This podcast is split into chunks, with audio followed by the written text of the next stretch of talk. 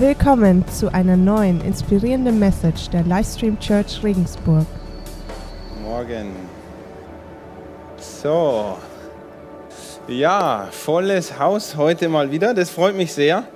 Am Anfang um 10 ist immer noch so halb leer, aber während den Liedern füllt sich das. Schön. Ähm, ich will zu Beginn auch noch kurz beten, bevor wir da reinstarten. Vater im Himmel, ähm, ich werde jetzt ein paar Worte reden und ich bitte dich, dass du diese Worte gebrauchst, dass du die Worte äh, umwandelst in deine Worte, die du zu uns sprechen willst und dass du ja, unser Herz anrührst damit. Amen. Es geht heute um Worte, um das, was wir reden. Und die können schon auch manchmal ein bisschen hart sein, oder? Worte können schon hart sein. Ja, ich muss euch was erzählen. Wir sind unter uns. Ich erzähle euch was Vertrauliches. Also nicht über mich, sondern über meine Frau. okay. ähm, also wer meine Frau kennt, der weiß, dass sie sehr, sehr hübsch ist. Und Worte haben trotzdem Macht, ja, weil, bevor ich sie kannte, gab es eine, eine Begebenheit, wo doch tatsächlich zu ihr jemand sagt, ähm, Miriam, bist du eigentlich Schwimmer oder warum hast du so ein breites Kreuz? ihr dürft schon lachen, ist abgesprochen, ja. Hart, oder? Ja. Und wir lachen da jetzt vielleicht drüber. Aber wer sowas selber schon mal gehört hat, in irgendeiner Art und Weise, der weiß, dass das auch, was heißt auch, dass es sehr wehtun kann. Dass sowas immer wieder auch hochkommt vielleicht in unseren Gedanken, wenn wir alleine sind und sich denken, ja, ist das wirklich so? Ja, hier so. Also seitdem sie mich kennt, hat sie kein Problem mehr damit. Na, Spaß. Ähm, und wir brauchen vielleicht ein ganzes Leben lang, bis wir darüber wieder hinweg sind. Und ich glaube, sie hat es auch mit Gottes Hilfe verarbeitet und ist da gut durchgekommen.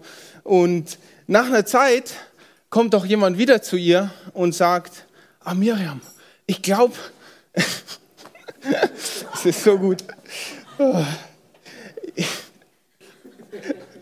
Ich glaube, du bist gar nicht so breit, weil du ein breites Kreuz hast. Ich glaube, es sind eher deine Arme, die dich fett machen. Sowas darf man nicht sagen, okay? Sowas darf man nicht sagen. Alle Männer nicht sagen. Alle Frauen auch nicht, ja. Oh Mann, Worte haben Macht, okay? Worte, die wir über andere sagen, haben Macht, ja. Kannst du eigentlich irgendwas, ja? Wenn du das hörst, hm, und nicht gerade so selbst überzeugt von dir bist, hm, ja. Worte über äußere Dinge haben Macht. Wir sind unser ganzes Leben vielleicht damit beschäftigt. Worte wie du warst eigentlich ein Fehler. Hm, die schleppen wir mit rum. Ja? Fehlende Worte vielleicht von unseren Eltern, fehlende Worte in deiner Ehe, fehlende Worte in deiner Ehe, die du eigentlich deiner Frau sagen solltest, aber nicht tust.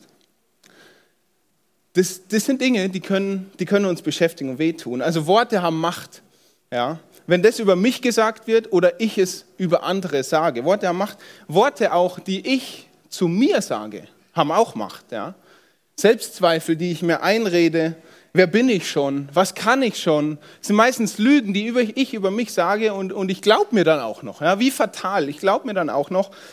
Und diese Worte haben Macht. Und das ist keine neuzeitliche Entdeckung, das ist auch nichts, was erst mit Facebook aufgekommen ist, dass wir andere mobben, sondern in Sprüche 12, da lesen wir schon davon. Sprüche 12, 18, da heißt es, wer unbedacht schwatzt, der verletzt wie ein durchbohrendes Schwert. Die Zunge der Weisen aber ist heilsam.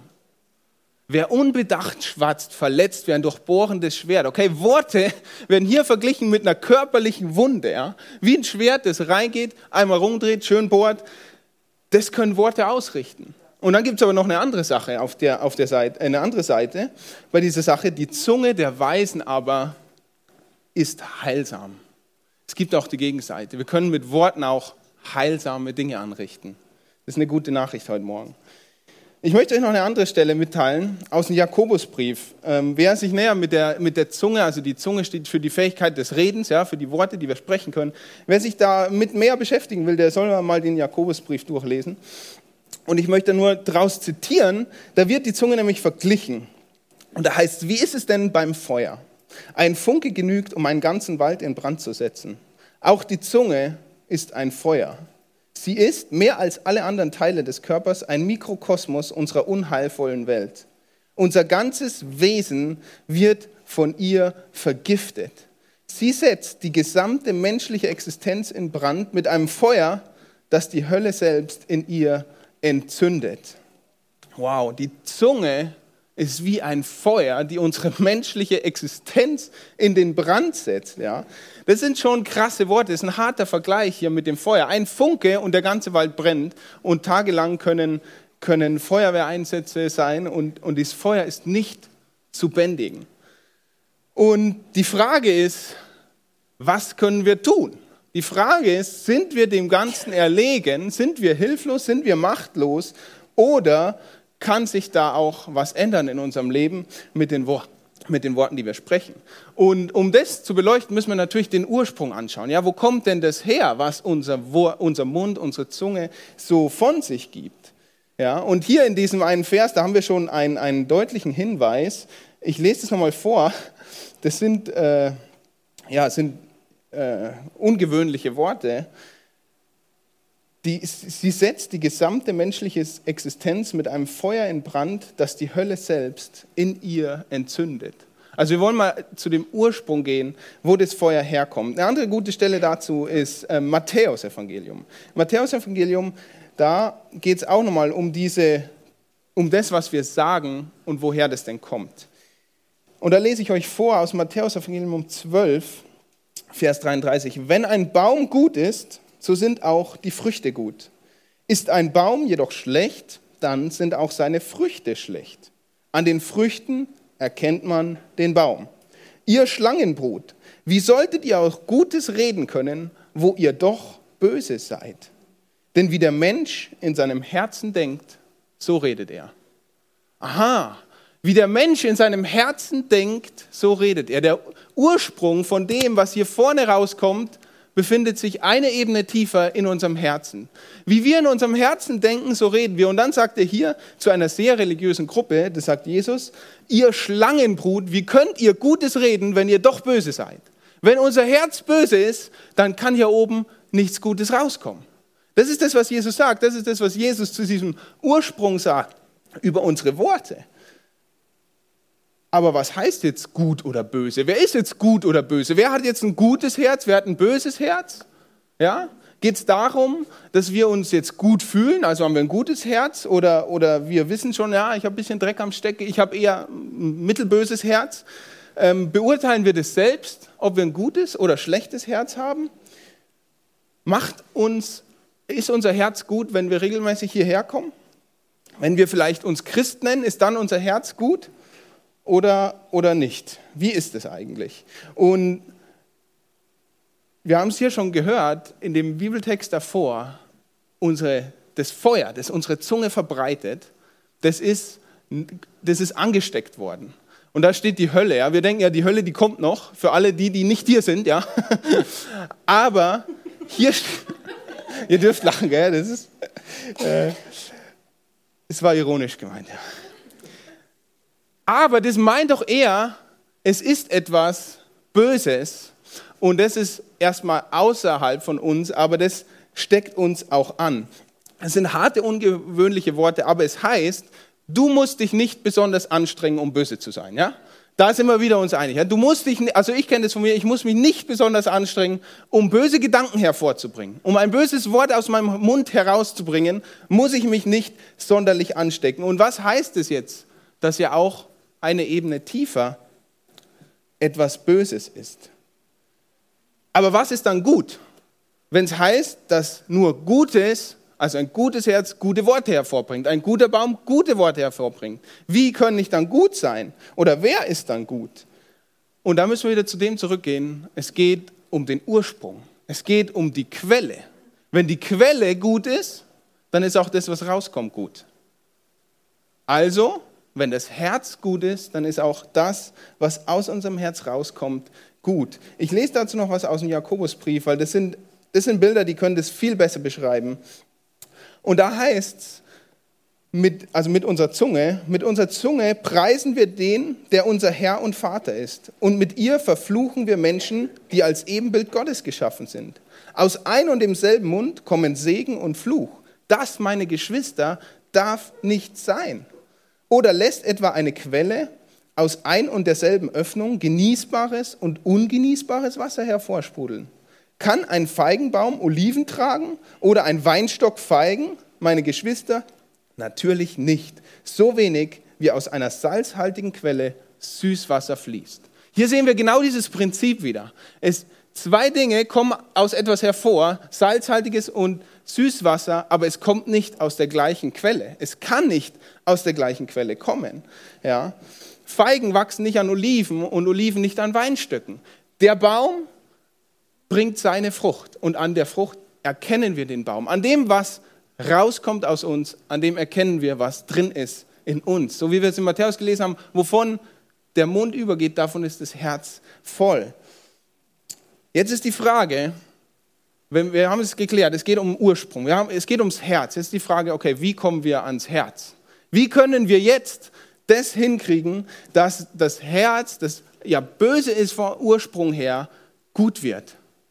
Wird es gut? Kann aus einem Olivenbaum ein Feigenbaum werden? Kann aus einer salzhaltigen Quelle plötzlich Süßwasser kommen? Nein. Was braucht es dazu? wenn wir süßes Wasser wollen? Was brauchst du dazu, wenn du Feigen willst statt Oliven? Ein Feigenbaum. Ja? Das heißt, wir brauchen ein neues Herz. Wenn wir gute Dinge reden wollen, wenn das, was aus uns herauskommt, gut sein soll, brauchen wir ein gutes Herz. Haben wir das von uns heraus? Nein, wir haben es nicht von uns heraus. Wir brauchen ein neues Herz. Und hier ist die gute Nachricht, wir kriegen ein neues Herz. Wir kriegen ein neues Herz. Nicht nur ein neues Herz, sondern alles neu. Im 2. Korinther 5 heißt, viel mehr wissen wir, also wir wissen das, das ist kein Geheimnis, wir dürfen das wissen, wenn jemand zu Christus gehört, ist er eine neue Schöpfung.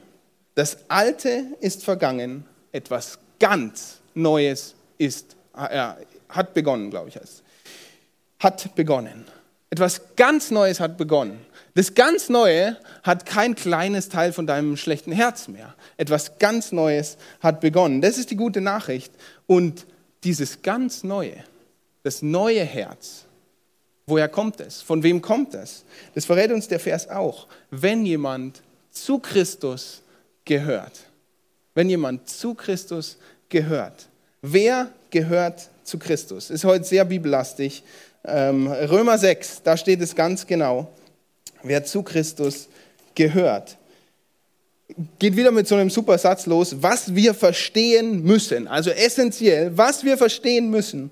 Der Mensch, der wir waren, als wir noch ohne Christus lebten, ist mit ihm gekreuzigt worden, damit unser sündiges Wesen unwirksam gemacht wird und wir nicht länger der Sünde dienen. Denn wer der Sünde gestorben ist, ist vom Herrschaftsanspruch der Sünde befreit. Und da wir mit Christus gestorben sind, vertrauen wir auch, dass wir mit ihm leben. Unser Herz muss sterben, steht hier. Wenn wir zu Christus gehören, hat es in dem anderen Vers geheißen, ja. Und hier heißt, wenn wir, wenn wir zu ihm gehören, sind wir mit ihm gestorben. Jesus Christus ist gestorben am Kreuz von Golgatha vor 2000 Jahren und wieder auferstanden. Und diesen Tod stirbt dein Herz mit. Dein Herz ist tot. Es steht nicht wieder auf, das böse Herz, sondern ein neues Leben. Daraus geht ein neues Leben hervor, weil hier heißt es, ähm, wenn wir mit ihm gestorben sind, so vertrauen wir auch, dass wir mit ihm leben. Das heißt, Jesus Christus lebt in deinem neuen Herz, wenn du ihn angenommen hast. Das ist ein neues Herz. Ja? Das sind zwei ganz, ganz grundlegende Dinge. Und jetzt kann man auch die Frage beantworten, wer ist gut oder, oder was ist gut oder böse? Ist dein Herz gut oder ist dein Herz böse? Ganz einfache Frage, wohnt Jesus in deinem Herz oder wohnt Jesus nicht in deinem Herz? Es geht nicht darum, wie viel hast du angestellt in deiner Welt, wie oft warst du schon in der Kirche, bist du getauft oder nicht, oder was auch immer. Es geht um die Frage, wohnt Jesus in deinem Herz oder wohnt Jesus nicht in deinem Herz? Wenn Jesus in deinem Herz wohnt, dann hat dein Mund die Chance, heilsame Worte auszusprechen gute Worte auszusprechen. Ich weiß, wir können uns bemühen, auch wenn Jesus nicht in unserem Herz wohnt, dass wir, dass wir uns auf die Zunge beißen, wenn, wenn wir was Böses sagen wollen und so weiter. Das geht alles bis zu einem bestimmten Grad. aber nicht bis dahin, dass wir vor Gott gerecht sind. Und genau darum geht's. Vor Gott gerecht zu sein, bei Gott zu sein. Und dann sagt er, das geht nur, wenn dein Herz mit Jesus aufgefüllt ist. Dein Herz muss mit Jesus gefüllt sein. Und das ist Wahnsinn, oder? Wir haben vorhin gelesen, die Zunge, die von dem bösen Herz gespeist wird, die hat eine Riesenmacht. Die hat eine Riesenmacht, einen ganzen Wald in Brand zu setzen, unsere menschliche Existenz aufs Spiel zu setzen. Wie groß ist die Macht Jesu? Wie groß ist die Macht Jesu? Größer, weil er sagt, ich nehme den Ursprung, wovon dieses Feuer ausgeht, den nehme ich aus dir raus und pflanze einen guten Ursprung in dein Herz hinein. Ja? Wir sind vom Herrschaftsanspruch der Sünde befreit, hat es im Römer geheißen. Das heißt, das Feuer, das in dir brennt, das deine Zunge in Brand gesetzt hat, hat keine Macht mehr über dich. Wahnsinn, oder? Das, das müssen wir uns vorstellen, das müssen wir uns bewusst machen, weil sonst zieht das Ganze nicht. Ja? Und dann, wenn wir begreifen, dass die Macht, die Jesus Christus hat, die ihn nämlich von den Toten auferweckt hat, dass die plötzlich in uns wohnt, dann sind wir auch plötzlich fähig, ganz anders zu sprechen. Gottes Macht ist größer als die Worte, die zu mir gesagt worden sind. Sie ist größer. Gottes Worte sind Worte vom Trost und von der Heilung. Wir müssen da nicht drin bleiben in den Dingen, die andere über uns sagen. Dieses Feuer, das, mit dem andere unsere menschliche Existenz verbrannt haben. Da müssen wir nicht drin bleiben. Gottes Macht ist größer, dir ein neues Herz zu geben und gleichzeitig Trost und Vergebung auszusprechen und Heilung. Gottes Macht ist auch größer über die Worte, mit denen ich andere verletzt habe. Auch das muss nicht bleiben. Auch da ist Gottes Macht größer und wir und seine Worte sind eben Worte der Vergebung und der Versöhnung.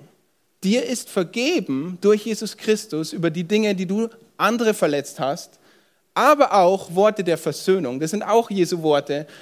Du kannst es wieder in Ordnung bringen. Geh auf die Person zu, die du verletzt hast und bring es wieder in Ordnung. Gottes Macht ist auch größer als die, die Macht des Bösen über meine Zunge. Er schenkt uns die Freiheit und er schenkt uns den Sieg ja, wir vom Herrschaftsanspruch. Manchmal haben wir den Eindruck, wir sind beherrscht ja, von irgendwas. Irgendwas spuckt diese Worte immer wieder aus. Ja. Ich kann mich gar nicht dagegen wehren. Und dann sagt die Bibel, wir sind befreit von diesem Herrschaftsanspruch. Sagt ihr das immer wieder, Gottes Macht ist größer. Ich will nochmal auf das Beispiel mit dem Feuer zurückzukommen. Wir benutzen Feuer eigentlich ziemlich gerne, oder? So im Kachelofen, Marshmallows grillen oder jetzt im Sommer sowieso grillen. Manche heizen noch mit Feuer, manche nur indirekt mit Öl und so. Aber da brennt auch was. Also Feuer ist auch zum Guten nutzbar. Aber Feuer kann auch was Böses ausrichten, einen ganzen Waldbrand. Lassen wir jetzt Feuer komplett weg aus unserem Leben? Nein. Aber wir setzen es kontrolliert ein. Und mit kontrolliert meine ich zielgerichtet. Wenn wir die Macht über unsere Worte haben, gegeben durch Jesus Christus, können wir auch unsere Worte zielgerichtet einsetzen. Zielgerichtet. Und das ist was, was dann heil, dadurch können unsere Worte heilsam werden. Eine andere ganz, ganz großartige Sache, die wir mit unseren Worten und auch mit unserem Herzen tun können, ist, diese ganze Veränderung in Gang zu stoßen. Die Frage möchte ich nämlich noch in den Raum stellen, wie gelangen wir denn jetzt dorthin zu dieser Veränderung, zu diesem böses Herz raus, gutes Herz rein? Wie gelange ich denn dorthin? Und da möchte ich euch nochmal was vorlesen, wieder aus dem Römerbrief. Und da steht es im Römerkapitel 11, äh 10. Da heißt im Vers 9, wenn du also mit deinem Mund bekennst, dass Jesus der Herr ist und mit deinem Herzen glaubst, dass Gott ihn von den Toten auferweckt hat, wirst du gerettet werden. Denn man wird für gerecht erklärt, wenn man mit dem Herzen glaubt, man wird gerettet, wenn man den Glauben mit dem Mund bekennt. Ist genial, oder? Hier kommt es wieder vor. Mit dem Mund bekennen wir, was das Herz glaubt. Wieder, seht ihr die Reihenfolge wieder? Dein Herz, dein böses Herz, hat erkannt, dass es doch Erlösung braucht, dass es nicht in dem Zustand bleiben will und ein Herz erkennt etwas und der Mund bringt es raus. Wenn wir mit unserem Mund bekennen, dann sind wir gerettet. Das heißt, wenn du äh, zu dir überlegst und sagst, hm, mein Herz, Jesus Christus wohnt da noch nicht drin, dann hast du die Gelegenheit, darüber nachzudenken, willst du, dass Jesus darin wohnt? Und eine Entscheidung triffst in deinem Herzen und diese Entscheidung mit deinem äh, Mund bekennst. Und das ist das, was du tun kannst. Das ist das, ähm, was du mit deinem Mund aussprechen kannst und sollst. Das ist genial. Und später werden wir noch ein Gebet sprechen, wo wir genau das tun werden. Wir werden mit unserem Mund bekennen, dass wir die Erlösung von Jesus Christus brauchen und für unser Leben annehmen. Bevor wir das machen, möchte ich noch ein bisschen drüber nachdenken, was heilsame Worte sind. Ja, wir haben jetzt über böse Worte gesprochen, wir haben über Worte gesprochen, die verletzen, die unser ganzes Leben uns beschäftigen.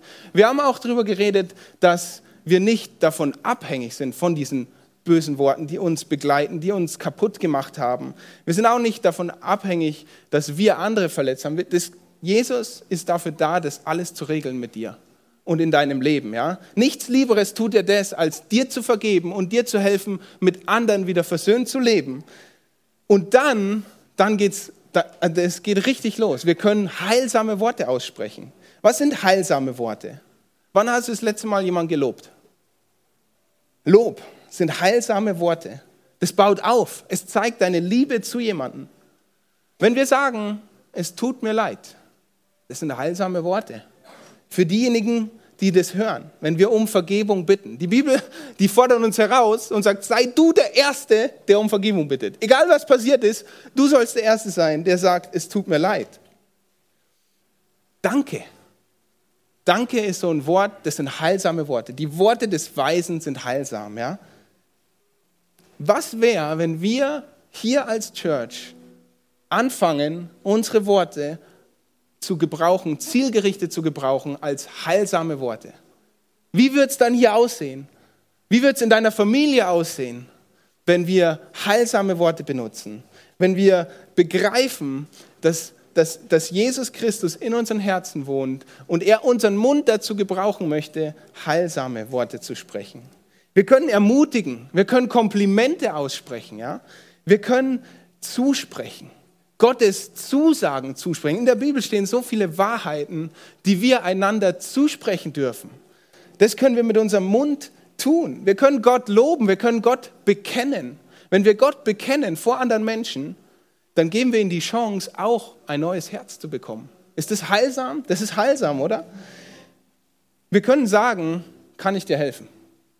Ist auch heilsam. Du bist vielleicht nicht der große Redner. Die vier Worte, die schaffst du kann ich dir helfen? Und schon beginnt was, was heilsam ist. Wir können mit unseren Worten Dinge klären. Irgendwelche Dinge, die zwischen dir und jemand anders sind, die kannst du klären mit dem, dass du es ansprichst. Das ist schon ein bisschen schwieriger als vier Worte, kann ich dir helfen, gell? Aber das ist heilsam und dazu sind wir aufgefordert. Und wenn du dir nicht sicher bist, ja, du gehst jetzt hier raus und sagst, ja, ich, ich will da was tun, und, aber was soll ich denn dann sagen? Was, was ist gut, was ist nicht gut, was ist heilsam, was ist nicht heilsam? Kleiner Tipp am Rande zum, zum Ende hier. Epheser 4, Vers 29, da wird es beschrieben.